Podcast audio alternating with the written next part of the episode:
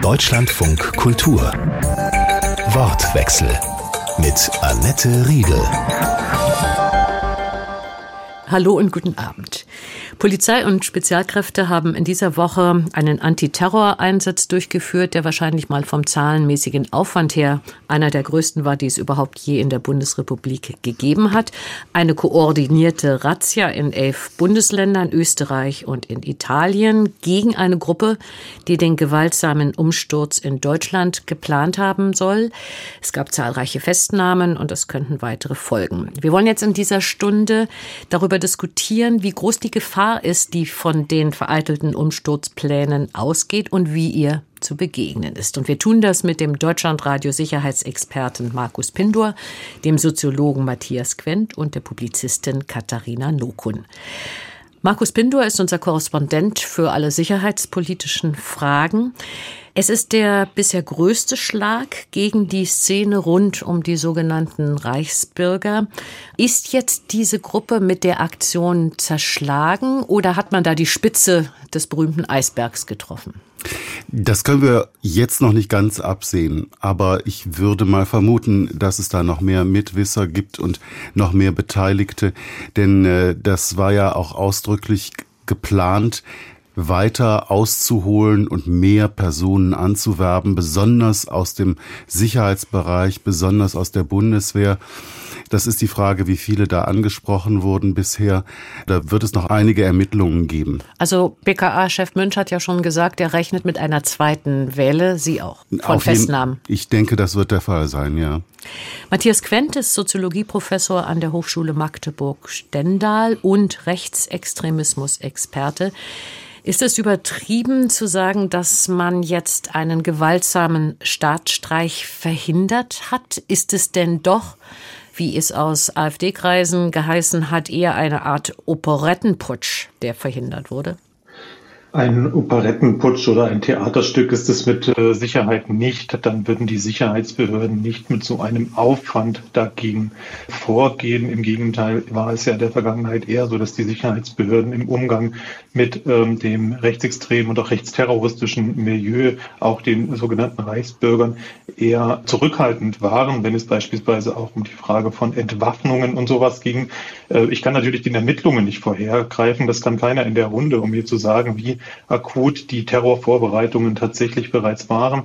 Aber wenn bereits Waffen beschafft wurden, wenn man sich konspirative ähm, Dinge wie Gold, Silber, Bargeld, andere äh, operative Vorbereitungen sozusagen äh, bereits geschafft hat, dann deutet das schon darauf hin, dass die Planungen doch fortgeschritten waren und eine äh, Durchführung, da gab es ja auch Telegram oder Internetankündigungen noch vor Weihnachten, wurde äh, da wohl äh, gesagt, sollte etwas passieren, dass es hier schon eine größere Dringlichkeit gab. Katharina Nukun ist Co-Autorin von einem Buch, das heißt True Facts, was gegen Verschwörungserzählungen wirklich hilft. Sie ist ehemalige Netzaktivistin, Bloggerin und Politikerin. Aus ihrer sehr umfangreichen Kenntnis dieser Szene hat man eigentlich davon ausgehen müssen, dass sich Teile der Szene so radikalisieren, dass sie nicht nur von einem Umsturz fantasieren, sondern ihn planen? Ja klar, man muss sagen, die Reichsbürgerszene ist schon lange dafür bekannt, dass Akteure aus dieser Szene ähm, Waffen horten, dass es da eben auch ähm, gezielte Vorschläge gibt, sich einen Waffenschein beispielsweise zu holen. Also da gibt es Leute, die sind beispielsweise auch im Schützenverein, dürfen auch legal Waffen besitzen.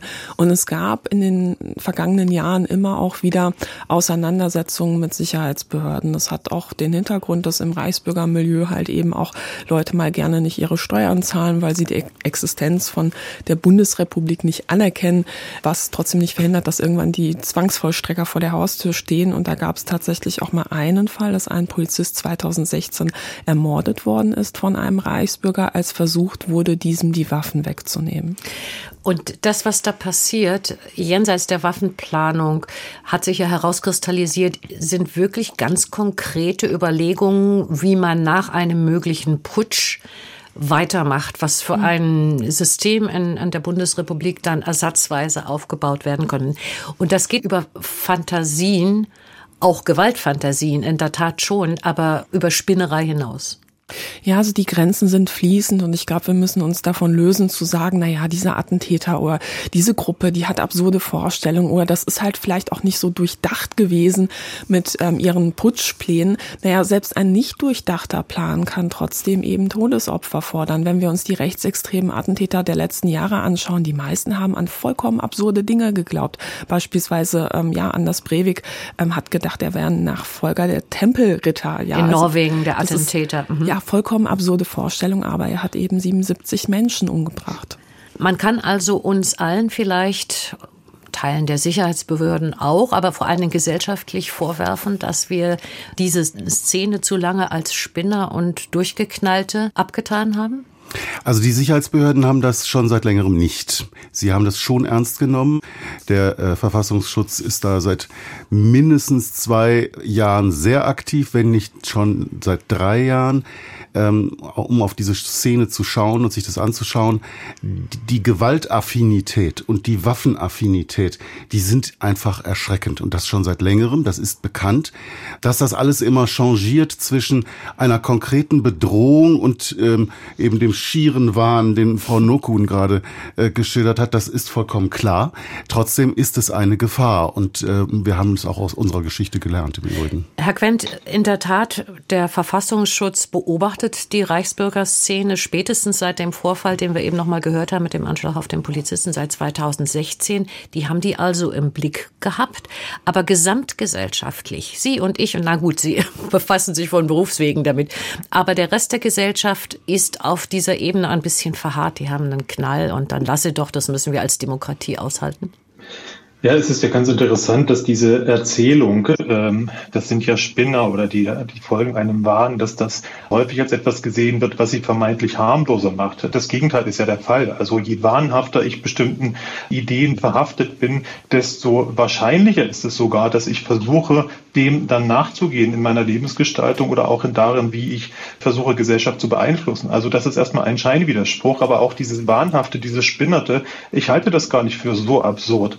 Wir müssen uns das äh, vor Augen führen, dass diese Erzählungen, die dort gemacht werden, Deutschland sei kein souveräner Staat, sondern eine GmbH, auch Verschwörungserzählungen, die wir in verschiedenen anderen Kontexten gesehen haben, die sind natürlich völlig überzeichnet, aber sie sind letztlich, und das sagt man im äh, rechtsextremen Milieu ja auch, es sind Allegorien, es sind Metaphern, es sind Bilder, äh, hinter denen sich eine bestimmte Gesellschaftsvorstellung verbirgt, die mit teilweise äh, ja geradezu märchenhaften Überzeichnungen dann in solche einfachen oder auch gar nicht so einfachen komplexen Geschichten und Weltanschauungen gestrickt wird.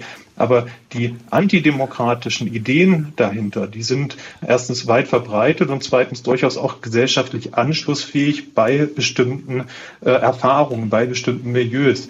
Wir sehen das ähm, ja nicht nur auf der äh, Spitze des Eisberges dieser sogenannten Reichsbürgerinnen, die einen regelrechten Wand tatsächlich verzeichnen, also Hunderte, die sich jetzt, äh, die sich interessieren, wenn da offene Tage, der offene Türen sind und so weiter, sondern wirklich eine Stimmung ansprechen, die es in Teilen der Gesellschaft gibt, die so etwas wie einen Ausstieg aus der Demokratie äh, nahelegen. Und das ist auch eine Verbindungsbrücke in zum Beispiel Corona-Proteste, in den Rechtsradikalismus der AfD und anderer Netzwerke.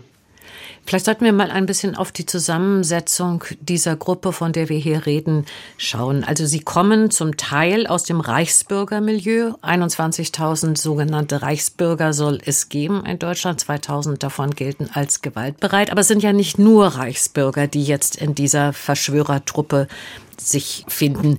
Eine sehr heterogene Gruppe. Wie können wir die qualifizieren? Rechtsextrem trifft es wahrscheinlich nicht oder nur in Teilen.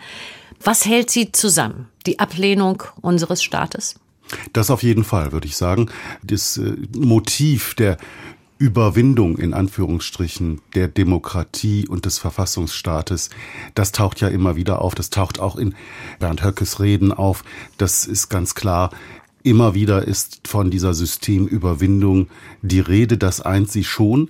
Ähm, ich glaube aber auch, dass da viel drunter ist, was man schlicht und ergreifend als rechtsextrem qualifizieren kann. Also die ständige Auseinandersetzung, das ständige sich reiben an der Präsenz von Minderheiten in Deutschland, das deutet ganz klar auf rechtsextreme Versatzstücke auf jeden Fall hin. Und Verschwörungstheoretiker finden sich natürlich in all diesen Gruppierungen. Wie, Frau Nokon, sind denn die Verbindungen aus Ihrer Sicht zu den Impfgegnern, zu den Pegida-Demonstranten und ähnlichen Protestbewegungen? Wir haben von Beginn an der verschwörungsideologischen Proteste, also seit 2020, immer wieder gesehen, dass auf den großen Bühnen von sehr großen Demonstrationen, beispielsweise in Berlin, ähm, QAnon-Slogans verbreitet wurden. Ne? Also diese Verschwörungserzählung aus den USA, auch Narrative des Reichsbürgermilieus dort angedeutet wurden. Ne? Also hieß es mal so, ja, googelt mal folgenden Begriff oder informiert euch mal darüber oder es wurde darüber diskutiert, dass man jetzt gemeinsam eine neue Verfassung für Deutschland sozusagen erstellen wollen würde, wo der findige Experte sich dann gefragt hat, so, naja, was ist denn falsch mit unserer Verfassung? Und da muss man ja auch sagen, das ist ein ganz bekanntes Narrativ aus der Reichsbürgerszene, dass man eben behauptet, so, naja, das Grundgesetz, das wäre quasi gar nicht gültig und da bastelt man sich eben etwas zusammen. Das ist eine sehr heterogene Szene, wo man sagen muss, die Übergänge sind auch fließend. Ja, also es gibt Reichsbürger, die durchaus in Teilen der QAnon-Ideologie zustimmen und sagen, so, naja, also ich möchte das Deutsche Reich, aber ich glaube eben, dass das verhindert wird durch eine jüdische Weltverschwörung. Aber Donald Trump wird sozusagen ermöglichen, dass wir das Deutsche Reich jetzt wieder installieren können. Also es sind teilweise sehr, sehr krude Verbindungen, die aber trotzdem dazu führen, dass gewaltbereite Gruppierungen da auch zueinander finden. Einige haben haben sich auch gewundert, wie kann es sein, dass da auch ja von Hellsehern die Rede war, von Esoterikern, die da auch in diesem Milieu rumschwimmen. Und da muss man auch sagen, es gibt bekannte Reichsbürger, wie beispielsweise Peter Fitzek, die seit vielen Jahren auch an dieser Schnittstelle Esoterik, Rechtsextremismus auch operieren und dadurch natürlich auch andere Gruppen ansprechen. Und ähm, viele machen sich eben auch nicht klar, dass es schon immer so etwas wie braune Esoterik gab. Und da spielt Antisemitismus Antisemitismus als Bindeglied im Übrigen auch eine sehr große Rolle. Also Impfungen werden sozusagen als Geißel der modernen, ähm, fortschrittlichen Welt gesehen und Fortschritt wird generell mit jüdisch sein in Verbindung gebracht und da wird auch gerne mal über die sogenannte verjudete Schulmedizin geschimpft, ähm, ein Begriff, den wir auch aus der NS-Zeit kennen. Und wie passt diese Gruppe Vereinte Patrioten in diese Gemengelage? Das sind ja die, die im Frühjahr versucht haben sollen, wollen, Bundesgesundheitsminister Lauterbach zu entführen. Also da möchte ich den Ermittlungen auch nicht äh, vorgreifen, wie da die Entwicklung ist. Aber man muss eben sehen, dass die ähm, wiederkehrenden Ermittlungen eben in diesen Milieus zeigen, dass sich auch Teile radikalisieren. Ja, also nur weil es keine Demos mehr ähm, zum Thema Corona und ähm, Verschwörungsideologien vielleicht auf der Straße in diesem Ausmaß gibt, heißt es nicht, dass die Gruppen nicht nach wie vor aktiv sind. Ähm, ich würde vielmehr sagen, dass wir gerade dann ganz genau hinschauen sollten, wenn keine Demos auf den Straßen groß präsent sind, weil ähm, natürlich dann Akteure sind, die auch sehr unzufrieden darüber sind und sich dann fragen so, okay, was kann ich denn jetzt tun, um die vermeintliche große Verschwörung zu stoppen? Und da gibt es eben dann immer wieder Leute, die den nächsten Schritt zur Gewalt gehen. Was wissen Sie, Herr Quent, aus soziologischer Sicht, wie solche Aktionen aus dem Milieu ankommen, wie die im Sommer 2020, wo rechtsextreme Verschwörungstheoretiker und Reichsbürger, also die Gruppe, über die wir hier reden, damals die Absperrung zum Reichstag durchbrochen haben und zumindest mal sich auf den Treppen des Reichstags befunden haben. Geht da ein bisschen Interesse an dieser Gruppe verloren oder wächst es gar, wenn solche Aktionen publik werden? Also das ist ein bildgewaltiges äh, Spektakel gewesen, das ähm, in der Spontanität, in der es dann tatsächlich auch ja zum, zur Überraschung derjenigen, denen es gelungen ist, dort vorzudringen, ähm, dann zustande kam, äh, so gar nicht geplant werden äh, konnte. Also keiner konnte davon ausgehen, dass da so wenige Polizistinnen äh, vor Ort waren, obwohl latent die Drohung, wir stürmen den Reichstag ja schon seit Jahren immer wieder über die entsprechenden Netzwerke auch äh, kolportiert wird und transportiert wird. Die Reaktionen sind in der Regel jenseits dieser Bilder, die dann auch natürlich eine Aufmerksamkeit in jeglicher Hinsicht erstmal auf diese Mobilisierungen lenken, also sowohl im Hinblick auf, da beginnt es jetzt, das äh, ist der, der Funke, der ein ein Fanal entzünden kann, aber auf der anderen Seite natürlich auch die öffentliche Problematisierung und Auseinandersetzung mit diesen Herausforderungen. Und in der Regel äh, wird das eigentlich, ist meine Wahrnehmung in der Kommunikation, zumindest in der öffentlich zugänglichen Kommunikation dieser Gruppen eher ein bisschen lächerlich gemacht. Ach guck, jetzt regen sich die Systemmedien wieder darüber auf, jetzt haben sie was inszeniert, um uns was anzuhängen und so weiter. Also solche Rechtfertigungsnarrative, das tatsächliche Gewaltpotenzial zu äh, verharmlosen und kleiner zu machen, als es eigentlich ist und gleichzeitig den Staat, die Medien, die Wissenschaft, den öffentlichen Diskurs verächtlich zu machen und äh, sich darüber lustig zu machen und die Propaganda der Bilder anhand äh, der ja manchmal auch zynischen Kommentierung der Bilder noch, noch fortzuführen. Wenn Herr Quent davon gesprochen hat, über die Wirkgewaltigkeit bestimmter symbolischer Bilder, also vor dem Reichstrag, wenn dann die entsprechenden Flaggen wehen, zu den Plänen der jetzt aufgeflogenen Verschwörer hat ja auch gezählt, den Bundestag zu besetzen und gegebenenfalls auch Politiker in Haft zu nehmen, sozusagen. Das zeigt ganz klar die Zielrichtung. Also das ist äh, nur logisch, dass das da auch beinhaltet war, ähm, dass man an diesen Ort ganz symbolkräftig zugeht. Äh, ins Kanzleramt kommt man nicht so einfach rein, das ist schon klar. Aber ähm, da ist ja auch eine, eine AfD-Abgeordnete bei gewesen, die ehemalige AfD-Abgeordnete, die aber immer noch eine Zugangsberechtigung hatte zum Bundestag. Das ist ganz klar die Zielrichtung und zeigt sie auch. Und das zeigt auch, äh, ich sag mal, symbolträchtig auch die Gewaltbereitschaft. Abgeordnete in Handschellen abführen. Was sind das für Bilder? Die Zielrichtung war, der Verfassungsstaat, der demokratische Verfassungsstaat muss gekippt werden. Und das ist ziemlich eindeutig. Das ist natürlich jetzt wirklich relativ konkret und wenn man weiß, dass an Waffen geübt wurde, dass sich Waffen beschafft wurden, dann ist das ja auch ein Stück durchaus realitätstauglich, wenn man so will. Was aber dann damit bezweckt werden sollte, soweit man bisher weiß, nämlich, dass die Bevölkerung sich hinter die Verschwörer stellt und dass es eine Art Fanal ausgeht von einer solchen Aktion und sich die gesamte Bevölkerung dem Aufstand, dem Umsturz anschließt. Da wird's doch dann wirklich Fantasie. Ja, aber auch das muss man sagen, ist ja ein Narrativ, das wir aus der verschwörungsideologischen Szene ganz lange kennen. Ja, also wenn die Umfragen nicht das zeigen, was ich möchte, dass die Umfragen zeigen, dann wird einfach behauptet, na ja, die Umfrage, die ist eben gefälscht und die Medien, die manipulieren das alles. Ne? Und dann gründet man vielleicht eine verschwörungsideologische Partei, tritt zur Wahl an, erwartet, dass da jetzt die große Zustimmungswelle kommt, die bleibt dann natürlich aus, man scheitert an der 5-Prozent-Hürde und dann heißt es schnell, na ja, dann müssen die Wahlen eben auch gefälscht werden. Das heißt, Verschwörungserzählungen dienen eben auch als, ja, so eine Art Abwehrstrategie gegen alles, was aus der Realität sozusagen mein Fantasiegebilde irgendwo beschädigen kann.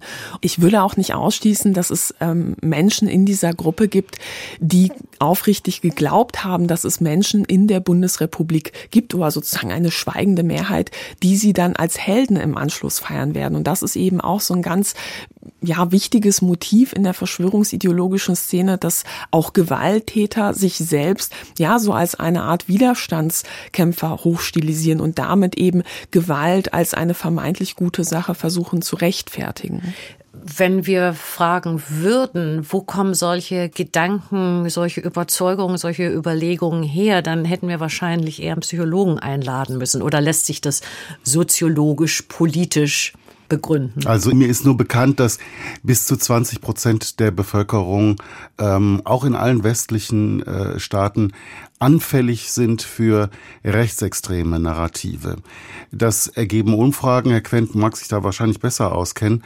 Also das Potenzial ist immer da. Was das genau dazu macht und dass jemand auf diese äh, Verschwörungstheorien besonders anspringt, da kann man, glaube ich, nur drüber spekulieren. Also wer disponiert ist, das zu glauben, der wird's glauben. Wissen Sie mehr, Herr Quent? Na, es gibt zumindest eine ganze Reihe von äh, Thesen und es gibt auch eine ganze Reihe von empirischen Befunden, aber wenig davon ist jetzt verallgemeinbar auf alle. Sie haben ja die Heterogenität auch dargestellt. Ich möchte aber doch einen Aspekt nochmal nennen und das ist diese Bedeutung einer Selbstwahrnehmung und Verortung als historische Kraft. Also wenn man sich auf das Reich bezieht und wenn man sozusagen sich in großen historischen Abläufen sieht, dann ist es äh, in der fundamentalistischen Wahrnehmung gar nicht so relevant, was im Moment eine Mehrheit der Bevölkerung denkt, weil die Bezüge, die hergestellt werden können. Ja, auch Adolf Hitler hat man verlacht am Anfang, als da irgendwie so ein komischer Österreicher kam, der gescheitert ist und, und uns äh, was von, von Großdeutschland erzählt hat. Dann Bezüge, die in der äußersten Rechten, gerade in Ostdeutschland, sehr stark sind auf 1989. Auch da war es nur eine Minderheit auf der Straße. Die Wahrnehmung sozusagen, dass wenn man einmal vorangeht, dann werden sich andere schon dem anschließen, die ergibt sich aus dieser Wahrnehmung als ein historisches Subjekt, das sich erstens im Recht sieht, weil die Demokratie etwas Künstliches, etwas Falsches sei. Deswegen ist ja der vermeintlich natürliche vordemokratische Zustand eines wie auch immer gearteten Reichs ein positiver Bezugpunkt. Äh, und dann muss man ja auch sagen, wenn man sich einzelne Aussagen zum Antisemitismus anschaut, dann ist man schnell bei über der Hälfte der Bevölkerung, die bestimmten antisemitischen Aussagefragmenten zumindest äh, zustimmt. Und dann kommt eine äh, Wahrnehmung, die nochmal verstärkt wird, wenn man nur in Kreisen aktiv ist, die sowieso die eigene Meinung bestätigen. Und dann hat man den Eindruck, naja, da draußen wird ja alles manipuliert, wir werden die ganze Zeit betrogen. Eigentlich ist die Wirklichkeit ganz anders, als äh, sie zum Beispiel vom Deutschlandfunk Kultur präsentiert würde. Diese ganzen Lügenmedien, Lügen und so weiter, Erzählungen, die sind wirkmächtig und die prägen dann auch das eigene Wunschdenken. Könnte man also sagen, Frau Nokun, dass sich die Verschwörer als eine Art Elite begreifen, Vorkämpfer für das künftige wahre, wirkliche, demokratische, legitime Deutschland, was wir eben in ihrer Sicht jetzt nicht haben, in dem vor allen Dingen dann auch das deutsche Volk herrscht.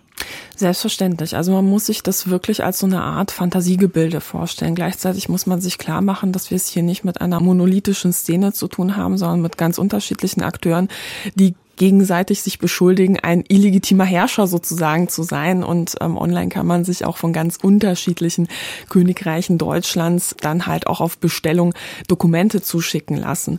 Und man muss sagen, dass wirklich dieses Fantasiegebilde auch so eine Art Versprechen beinhaltet, einer von blühenden Landschaften in der Zukunft. Und da sehe ich durchaus Parallelen auch mit QAnon. Das heißt, ähm, man skizziert die jetzige Welt als eine ja, ungerechte Welt, eine Welt, die gekennzeichnet ist durch eine Verschwörung, dass man als Bürger klein gehalten wird. Auch persönliche Erlebnisse, die als ungerecht empfunden werden, lassen sich in diese große Geschichte natürlich auch einweben. Und dem gegenüber steht natürlich das Versprechen, wenn wir einmal es geschafft haben zu putschen, wenn die angebliche Rechtmäßigkeit wiederhergestellt ist, dann wird sozusagen ähm, in diesem Land es wieder ähm, vorwärts gehen. Ja, und das ähm, ist natürlich etwas, was durchaus für Menschen ähm, attraktiv erscheinen mag. Und gleichzeitig äh, muss man auch sagen, dass sich diese Reichsbürger-Narrative auch in ganz unterschiedliche Szenen reingefressen haben und auch eine unglaubliche Verbreitung gefunden haben. Also ich finde es immer schwierig, von der Zahl von 21.000 Reichsbürgern zu sprechen. Sie glauben, es sind mehr? Also man muss einfach auch sehen, wen zähle ich als Reichsbürger und wer ist wahrscheinlich in den letzten drei Jahren Pandemie allein über Telegram mit entsprechenden Narrativen in Kontakt gekommen und würde diesen zustimmen. Da würde ich sehr stark davon ausgehen, dass es deutlich mehr sind. Also in sehr vielen, sehr großen Telegram-Kanälen, ja, wo mehr als 150.000 Leute teilweise mitlesen, ähm, drastische Narrative der Reichsbürgerszene verbreitet wurden. Und viele haben das weiter verbreitet. Und ähm, von daher würde ich sagen, ja, das mag sein, dass 21.000 von den Behörden gezielt werden. Aber die Reichweite dieser Ideologie, die geht weit darüber hinaus. Schon vor fünf Jahren, wenn ich das ergänzen darf, gab es eine Umfrage, die gezeigt hat, sechs Prozent der Bevölkerung stimmen zentralen Reichsbürgerthesen zumindest teilweise zu. Also das, das Potenzial ist zumindest deutlich größer. Da hat Frau Nockun absolut recht. Die Verschwörer, um die es jetzt ging und geht in dieser Woche, wähnen sich ja auch unterstützt. Also sie glauben, sie würden Allianzen formen können mit Regierungen anderer Länder, mit Nachrichtendiensten, mit Militärs, darunter auch Russland. Wie realitätstauglich, muss die Frage hier nochmal stellen an der Stelle, ist das? Putin hat auch geglaubt, dass die Ukrainer ihm in Massen zustimmen würden und äh, sich ihm sozusagen zu Boden werfen würden. Der erliegt offensichtlich ähnlichen Narrativen und er führt auch ähnliche Narrative. Und die Anknüpfung an Putin wie auch übrigens an Trump, die ist natürlich in dieser Szene ähm, sehr beliebt und äh, weit verbreitet. Und es soll ja auch direkt einen Kontakt gegeben haben des vermeintlichen künftigen Ratsvorsitzenden, des ominösen Prinzen, der über seine Lebensgefährtin angeblich die russische, zu Russland die russische Botschaft kontaktiert hat. Soll. Ja, wir wissen nicht genau, wie die russische Botschaft darauf reagiert hat. Es heißt bislang, sie habe überhaupt nicht darauf reagiert. Aber dieser Anknüpfungspunkt Russland, das sieht man auch immer wieder auf Querdenker-Demonstrationen. Putin rette uns zum Beispiel. Also da werden auch russische Fahnen mhm. geschwenkt. Dieses Narrativ des, der große Herrscher sozusagen, der Heilsbringer, der Messias, dass der uns retten kann aus diesem komischen demokratischem Sumpf, wo alle immer unterschiedlicher Meinung sind und dann hinterher Kompromisse schließen müssen. Das Motiv ist natürlich ganz stark, auch immer da gewesen bei Rechtsextremen. Und man muss in unsere Geschichte schauen. Man muss mal anschauen, wie der Kapp-Putsch war. Hitler hat gedacht, ihm würde das Volk auch zu Füßen liegen. Und er ist dann verhaftet worden, musste dann in Festungshaft. Da hat man das auch alles gesehen und gesagt, das ist ja lächerlich. Und jetzt sind die Spinner hinter Gittern. Er hat das versucht übrigens, und da ist auch der, ein Dreiklang wieder aufgetaucht, der auch in dieser Gruppe auftaucht. Einmal extremistische Politik, extremistisches Militär und dann erzkonservatives Adelstum. Das sind so ein Dreiklang, der klingt, das ist ein e-, fernes Echo aus der deutschen Geschichte. Und das ist natürlich nicht das Gleiche, aber man findet eben Analogien. Technologien. Und man muss auch nochmal zu der Verbindung zu Russland sagen, ähm, wenn wir nochmal ins Jahr 2020 zurückblicken, als QAnon-Anhänger und Reichsbürger versucht haben, in den Deutschen Bundestag wirklich auch einzudringen und dann von Sicherheitsbehörden aufgehalten worden sind, dann gab es eine Person, die vorher eine Rede gehalten hat. Das war Tamara K., Heilpraktikerin aus der Eifel. Und ähm, Recherchen haben später gezeigt, dass diese Frau einen Tag vorher eine weitere Rede gehalten hat, und zwar vor der russischen Botschaft, wo sie eben an Putin appelliert hat, der Bewegung beizustehen. Und ja, wenn man sich die Fotos anschaut von ähm, dieser Rede, dann sieht man eben in, unter den Zuschauenden, Applaudierenden auch zu dem, was sie da sagt, eben vor allem QAnon-Anhänger und Menschen mit Reichsflaggen. Ne? Also ganz klar Reichsbürgermilieu. Aber wir wissen nicht, wie die Russen darauf reagieren, ob sie sich dieser Bewegung annehmen? Man kann einiges äh, dazu sagen, dass auf dieser Seite es auch eine Bereitschaft dafür gibt. Und zwar ist das alles unter anderem von Alexander Dugin sehr deutlich dokumentiert worden, also dem russischen Philosophen, ich würde ihn als faschistischen Philosophen beschreiben, dessen tatsächlichen Einfluss auf den Kreml im westlichen, äh, im westlichen Raum Gegenstand von Spekulationen ist. Der hat im vergangenen Jahr ein Buch veröffentlicht, auch im deutschsprachigen Raum, in dem er alle westlichen und auch äh, internationalen Verschwörungsideologien unterschreibt, bestätigt und sagt, diese Verschwörungstheorien, das sind die Kinderkrankheiten der Antiglobalisierung oder des Antiglobalismus Imperialismus. Und er argumentiert, und das muss man sich auf der Zunge äh, zergehen lassen, ein Vordenker des äh, russischen mindestens Imperialismus, Trumpisten, europäische Populisten, Verschwörungstheoretiker von QAnon bis sonst was, auch Sarah Wagenknecht wird in dem Buch genannt, müssten sich zusammenschließen, gemeinsam den verhassten Liberalismus zu Fall bringen, der die Nationen abgeschafft hat, der jetzt die Geschlechter abschafft, der das Menschsein als sich abschafft, so argumentiert der Neofaschismus international in den Worten von Dugin und sagt, wir brauchen ein Bündnis von Russland über den Iran bis China mit den vermeintlich widerständischen, wir wissen, rechtsradikalen Akteuren im Westen. Und diese äh, Anrufungen, die werden flankiert von Desinformationskampagnen, von Spaltungskampagnen in den sozialen Medien. Auch das wissen wir seit vielen Jahren, dass solche Bewegungen wie zum Beispiel die Corona-Proteste, dass auch Reichsbürger-Narrative, dass all dieser vermeintliche absurde Unsinn massiv unterstützt wird in Hinblick auf die Spaltung, auf die Destabilisierung von liberalen Demokratien und das auch im Auftrag von russischen Oligarchen und mutmaßlich der russischen Regierung. Sie hören Deutschland von Kultur. Wir diskutieren hier über die Frage, wie groß die Gefahr ist, die von den in dieser Woche vereitelten Umsturzplänen aus dem Reichsbürgermilieu ausgehen und wie ihr zu begegnen ist. Darüber diskutieren der Deutschlandradio Sicherheitsexperte Markus Pindor, der Soziologe Matthias Quent, den Sie zuletzt hörten, und die Publizistin Katharina Nokun. Spricht das für die Wehrhaftigkeit unserer real existierenden Demokratie, dass eben diese Verschwörergruppe dingfest gemacht worden ist, zumindest mal einige von ihnen, bevor sie versuchen konnten, ihre Pläne umzusetzen? Das spricht auf jeden Fall für die Wehrhaftigkeit unserer Demokratie. Wir leben nicht in der Weimarer Republik. Geschichte wiederholt sich nicht, aber sie gibt uns Maßstäbe. Ich bin ziemlich davon überzeugt, wenn ich mir angucke, was Thomas Haldenwang, der Präsident des Bundesverfassungsschutzes, dazu alles gesagt hat, dass er sich dessen auch bewusst ist.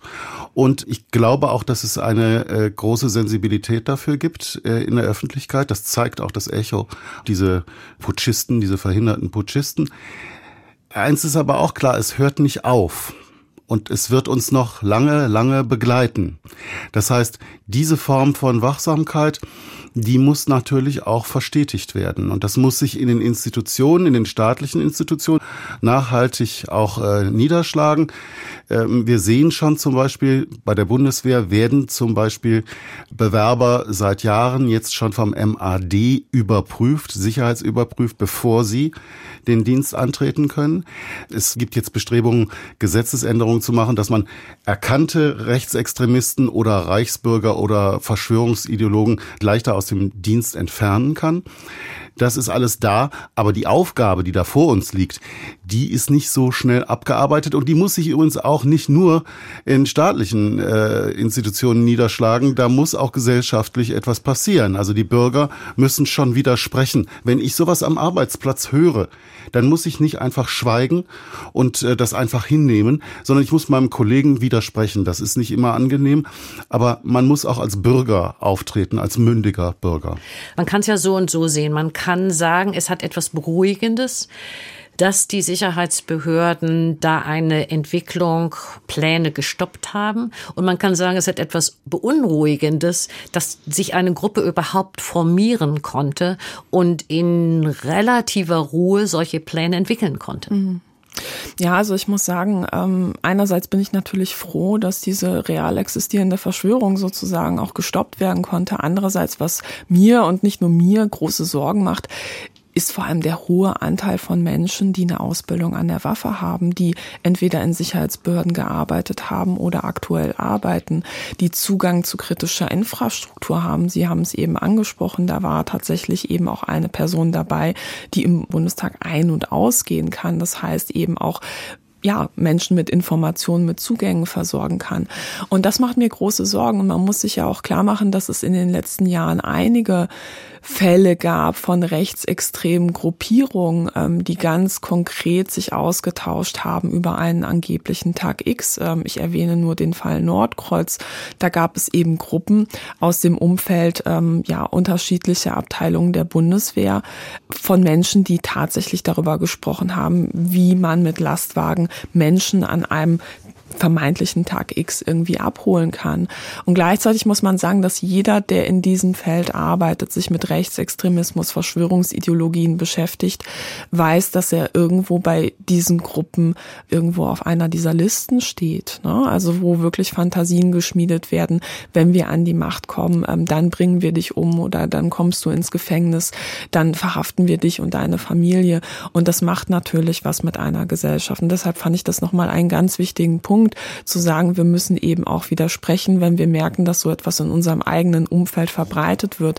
Weil langfristig muss man sagen, gefährden diese Gruppen die Meinungsfreiheit in Deutschland.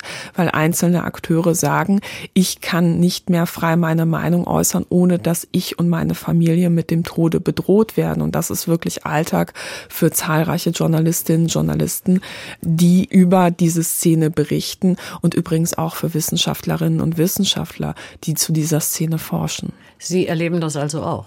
Natürlich. Ich bin eben auch auf einer Todesliste von Rechtsextremisten gewesen.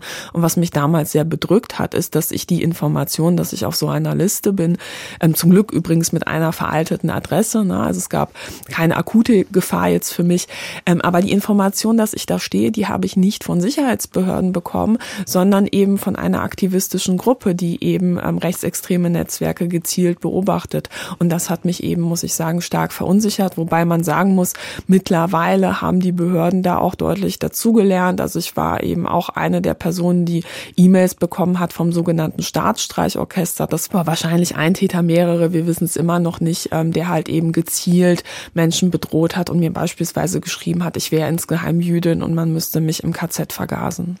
Herr Quent, Sie sind eher beruhigt oder beunruhigt nach den Entwicklungen dieser Woche, was den wehrhaften Staat Bundesrepublik Deutschland angeht?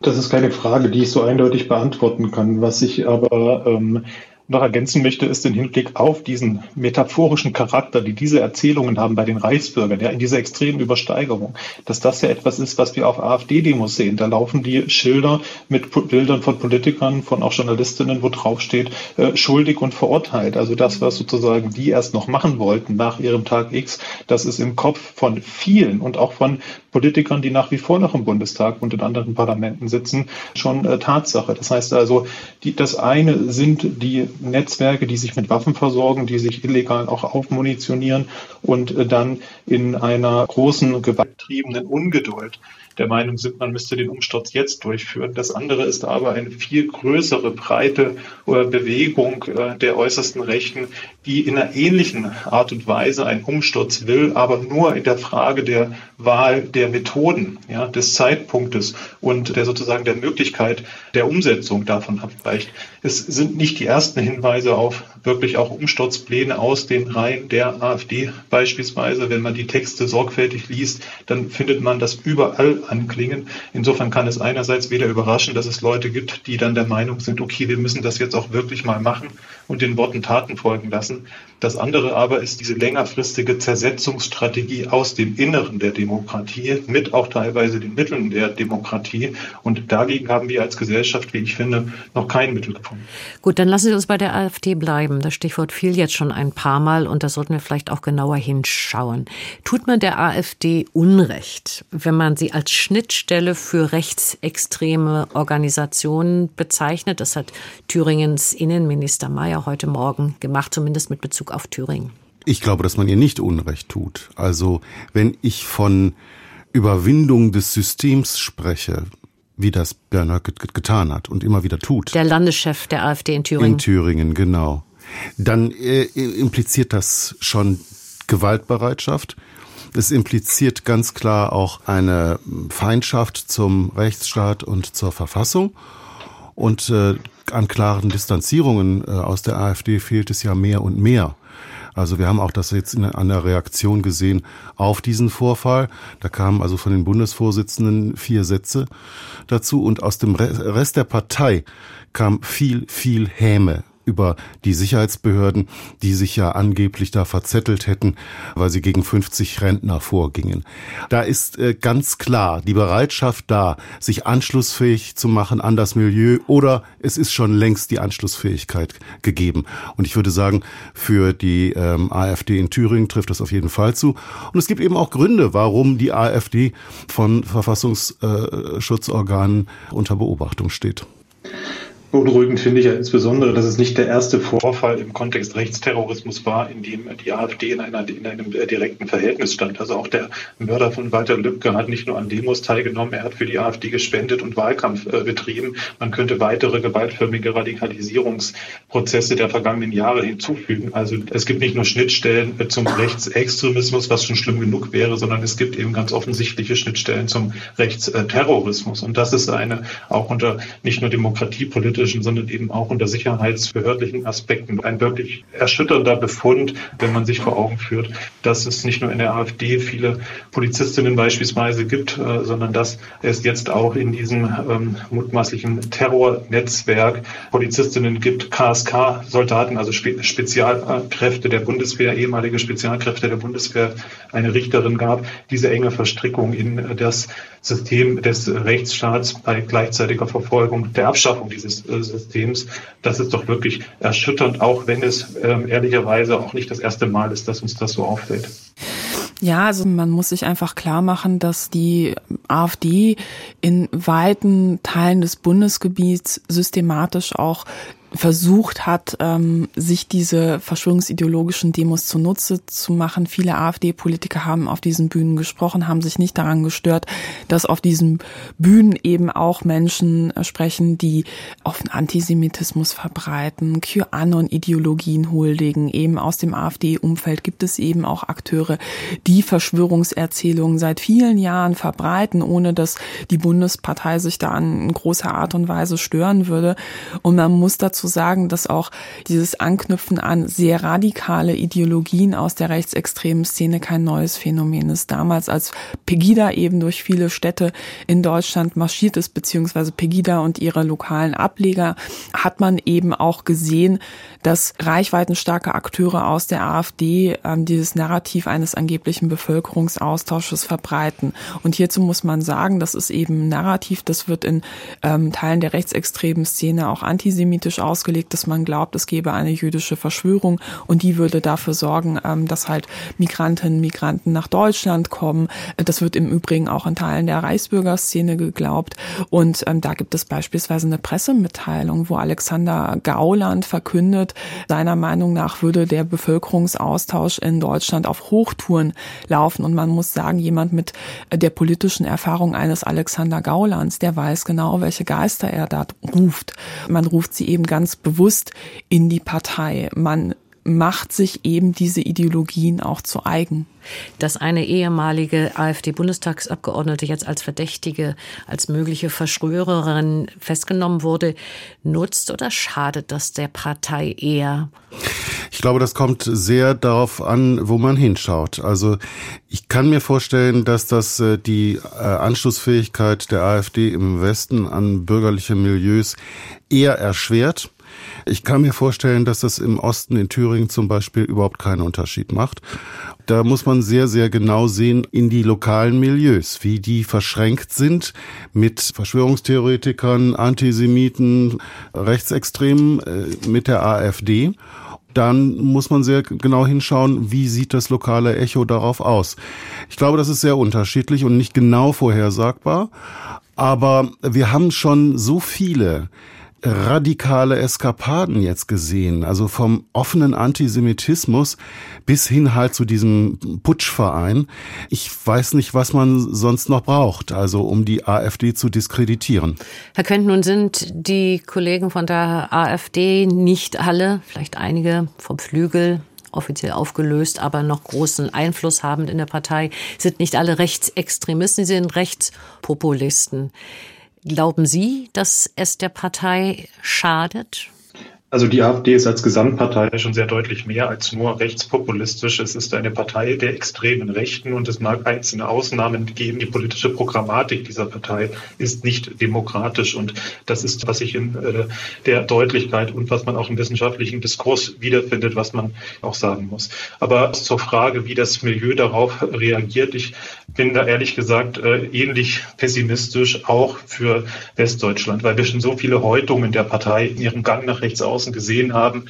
Ähm, äh, zuletzt Herr Meuthen, der die Partei verlassen hat, ohne dass das als ein Signal für irgendwas galt. Wie gesagt, die Nähe zwischen der AfD und dem hessischen Mörder von Walter Lübcke, auch das hat nicht dazu geführt, dass es hier irgendwie einen inneren Aufschrei äh, in der Mitgliedschaft oder gar in der Wählerschaft gegeben hätte. Es gibt sicherlich ein paar Prozentpunkte auch der Wählerschaft, die ähm, mal mehr und mal weniger mobilisierbar sind. Aber im harten Kern hat diese Partei ein hartes Milieu auch geschaffen, dass sie jetzt mit ihren manipulativen Darstellungen dieser Ereignisse über soziale Medien, über Pressemeldungen und so weiter, ähm, das eher abtun wird. Die äh, Partei hat sich eigentlich ein ideologisches und auch ein zynisches Teflonschild geschaffen gegen alle Vorwürfe, die irgendwie aus dem äh, Bereich dessen kommen, was dort als Mainstream oder als das System äh, gilt. Vielleicht gelingt es ihr sogar an der einen oder anderen Stelle eher noch Solidarisierungseffekte auch zu mobilisieren, wenn man sagt, also das ist doch eine mediale, polizeilich, politisch gewollte Hexenjagd, die hier betrieben wird und nicht eben eine tatsächliche Terrorgefahr, die ausgehoben wurde. Die AfD hat sich eben auch ähm, in den vergangenen Jahren, muss man sagen, einen eigenen Resonanzraum und einen eigenen Mikrokosmos geschaffen Anhänger, die sich maßgeblich über ja bestimmte Medien aus diesem Kosmos informieren, bekommen eben eine vollkommene Parallelrealität aufgetischt. Und das ähm, ist auch eine gezielte Strategie, muss man sagen. Ähm, also die AfD hat in den vergangenen Jahren immer wieder gezielt auch die Nähe zu ähm, rechtsextremen Publizisten, äh, Bloggern, Influencern gesucht. Es wurden sogar Konferenzen im Bundestag abgehalten, wo man sich sozusagen ähm, entsprechende Akteure eingeladen hat, um eben auch eine stärkere Nähe da ähm, zu konstruieren.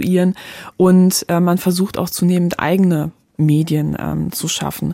Und Verschwörungserzählungen ähm, werden eben genutzt, um diese Parallelrealität sozusagen irgendwo nach außen hin abzuschirmen. Ne? Also dann gibt es zig ähm, ausgedachte Vorwürfe, die man sich ausdenken kann. Von das ist nur ein Ablenkungsmanöver hin zu, das sind bezahlte Leute, Schauspieler, die äh, wir dort im Fernsehen sehen oder denen wurde etwas untergeschoben. Was da eigentlich behauptet wird, ist egal, weil die Menschen, die sich in diesen Milieus bewegen, längst sozusagen auch ihre kritische Haltung ein Stück weit an der Haustür abgegeben haben. Also nach außen hin ähm, versuchen Anhänger von Verschwörungserzählungen sich gerne als besonders kritisch darzustellen stellen, so schau doch mal genau hin, forsche mal selbst nach, aber das gilt dann eben nicht für diese verschwörungsideologischen Medien.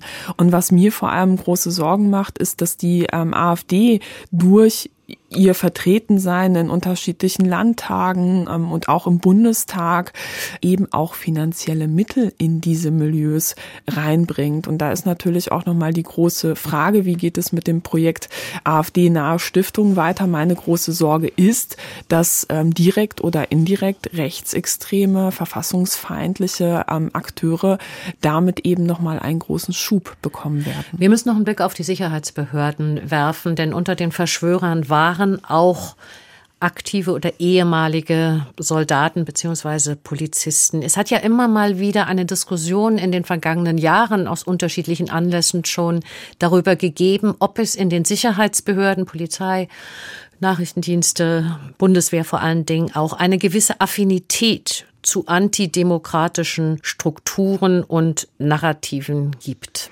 Muss man da mehr hingucken?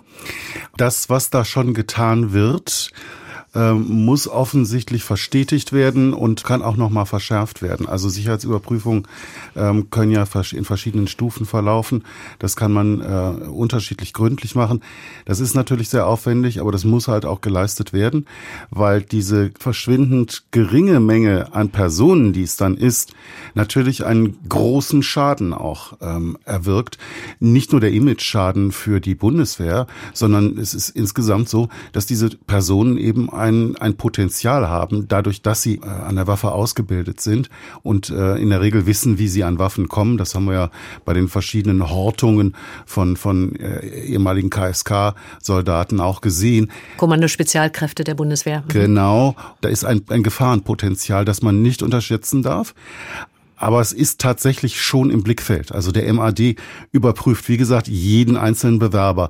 Das Bewusstsein dafür ist in den Behörden eigentlich schon da. Es muss nur verschärft werden, denke ich. Wobei man sagen muss, es ist ja mit Überprüfungen nicht getan, weil Menschen verändern sich ja auch im Laufe der Jahre. Und da stelle ich mir schon die Frage, wie kann es sein, dass wenn jemand sich radikalisiert, wenn jemand auch teilweise versucht, immer mal wieder bestimmte Dinge anzusprechen gegenüber Kolleginnen, Kollegen oder sogar Leute für die Gruppe zu rekrutieren, wie kann es sein, dass gar nicht oder erst spät eine Meldung überhaupt eingeht bei den Vorgesetzten oder eben bei den zuständigen stellen, ähm, dass diese Person problematisch oder sogar ein Sicherheitsrisiko sein könnte. Und ich denke, das hat eben auch viel mit interner Kultur zu tun. Es darf nicht sein, dass jemand, der eben einen rechtsextremen Vorfall meldet, ähm, innerhalb der eigenen Bezugsgruppe als Nestbeschmutzer gilt. Und das muss man aber sagen, ist eben der Status quo in einigen ähm, Bereichen der Sicherheitsbehörden. Und da müssen wir eben auch ganz viel über aktive Bildungsarbeit, über Kultur sprechen und eben nicht nur über Überprüfungen bei der Einstellung. Haben die Sicherheitsbehörden ein strukturelles Problem, Herr Quent? Die Sicherheitsbehörden haben viele strukturelle Probleme äh, und sie haben auch ein Problem, das nicht nur aus Einzelfällen besteht. Das ist ja der, der äh, Begriff, der eine ganze Zeit lang, über Jahrzehnte immer zur Rechtfertigung genommen worden. Zur Struktur von Sicherheitsbehörden gehört ja, dass sie autoritär strukturiert sind, dass sie oder sagen wir hierarchisch äh, strukturiert sind, dass dort mit Waffen operiert wird, dass es Institutionen sind, die auch historisch wie aktuell ein bestimmtes Bild von Männlichkeit brauchen, ja, weil sowas wie körperliche Fitness, Kampf Bereitschaft und sowas. Und das führt dazu, dass es eine besondere Attraktivität auch äh, gibt für autoritäre Überzeichnungen von Einzelnen, aber auch von Gruppen und manchmal auch von der Institution als äh, solche, was bestimmte Zuschreibungen angeht. Das kann man den Einzelnen, die dort arbeiten, gar nicht zur Last legen. Darum geht es ja bei strukturellen Fragestellungen. Das heißt aber auch, dass man darauf strukturelle Antworten finden muss. Und der Befund aus mehreren Studien, dass ja Menschen selbst äh, häufig engagiert als demokratische Staat Staatsbürger mit 18 in den Polizeidienst gehen und dann äh, haben sie eben nur mit den Schattenseiten von Gesellschaft zu tun und werden darüber nicht nur etwas desensibilisiert, verrohen vielleicht, sondern radikalisieren sich womöglich auch politisch. Das ist ja auch hier bei diesem Netzwerk sehr interessant, dass das alles Personen über 40 Jahre waren. Ja. Also häufig reden wir bei Radikalisierung über Jugend, aber bei Rechtsradikalisierung haben wir es tatsächlich eher mit vergleichsweise älteren Menschen häufig zu tun und darum der äh, wirklich ein zentraler äh, Punkt Punkt Weiterbildung, eine enge Begleitung, auch ein vorbildliches Auftreten der entsprechenden ähm, Vorgesetzten innerhalb der Behörden ist in diesen Fragen unerlässlich, um zumindest die strukturelle Anfälligkeit von staatlichen Behörden, die sich auch aus historischen Erzählungen, insbesondere bei der Bundeswehr beispielsweise ableitet, der aktiv etwas entgegenzusetzen. Also es reicht da nicht rein Rechtsextremist zu sein. Man muss da ganz klar sagen, da braucht es eine ähm, antirechtsextremistische Agendasetzung. Ich würde zum Schluss ganz gerne noch die Frage von Ihnen beantwortet haben, wenn wir uns überlegen, wie wir gesellschaftlich mit den Bedrohungen, wie sie sich jetzt nochmal ganz klar in dieser Woche gezeigt haben, umgehen. Ist es eigentlich gut, wichtig und richtig, breit darüber zu diskutieren? Zum Beispiel in so einer Stunde hier bei Deutschlandfunk Kultur erreichen wir nicht damit sowieso nur die Überzeugten und die anderen, die wir vielleicht erreichen wollten, die sympathisieren mit Verschwörungstheorien, mit rechtsextremistischen Ideologien.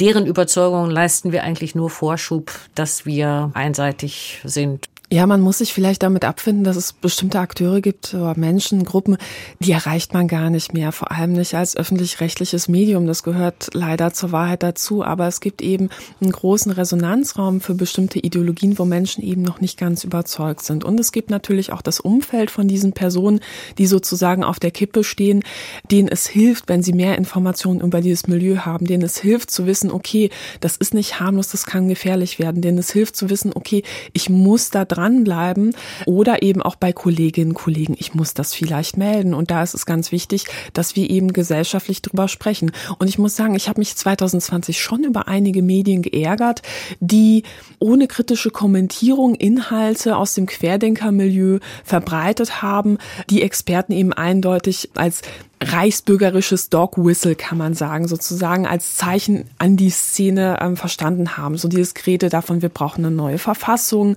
dieses Gerede davon, Deutschland ähm, sei ein besetztes Land, das ist etwas, das sagt man nicht einfach so, sondern dahinter steckt eine Ideologie. Und auch, dass bestimmte Akteure wie der ehemalige Pressesprecher von Querdenken, dass der mal einen Reichsbürgerverein mitgegründet hat. Ich finde, so etwas sollte man auch ruhig erwähnen. Und daher finde ich es wichtig, dass solche Fälle wie jetzt akut diskutiert werden, um klarzumachen, so okay, das mag alles sehr abgedreht klingen, aber das heißt nicht, dass es nicht gefährlich ist.